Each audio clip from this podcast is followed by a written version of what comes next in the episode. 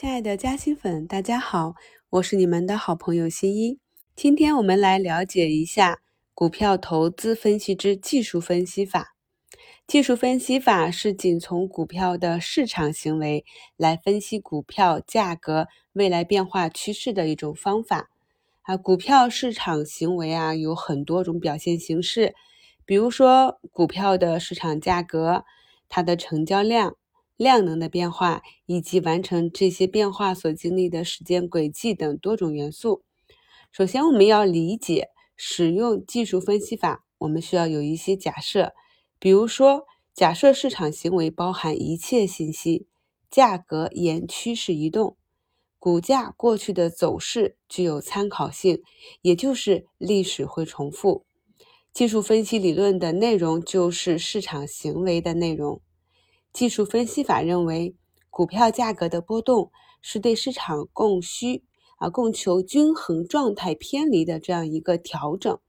技术分析法以价格判断为基础，以正确的投资时机抉择为依据，从最早的直觉化决策方式，到图形化决策方式，再到指标化决策方式，进一步的成长成模型化决策方式以及智能化决策方式。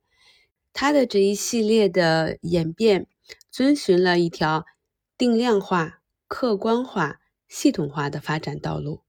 要注意的是，在使用技术分析法的时候，我们是直接选取了公开的市场数据。采用图表等方式对市场走势做出直观的解释，仅从市场行为来分析证券价格未来变化趋势的可能性。而由于日内的波动可能会受多方面的影响，而产生距离实际价值的差异性，所以呢，它对股票价格的行为模式的判断是具有一定的随意性的，缺乏牢固的经济金融理论基础。很容易呢，令投资者做出当下看上去是正确的操作，而回头看确实被技术形态误导。所以，我们一般把它当成一种辅助的工具来使用。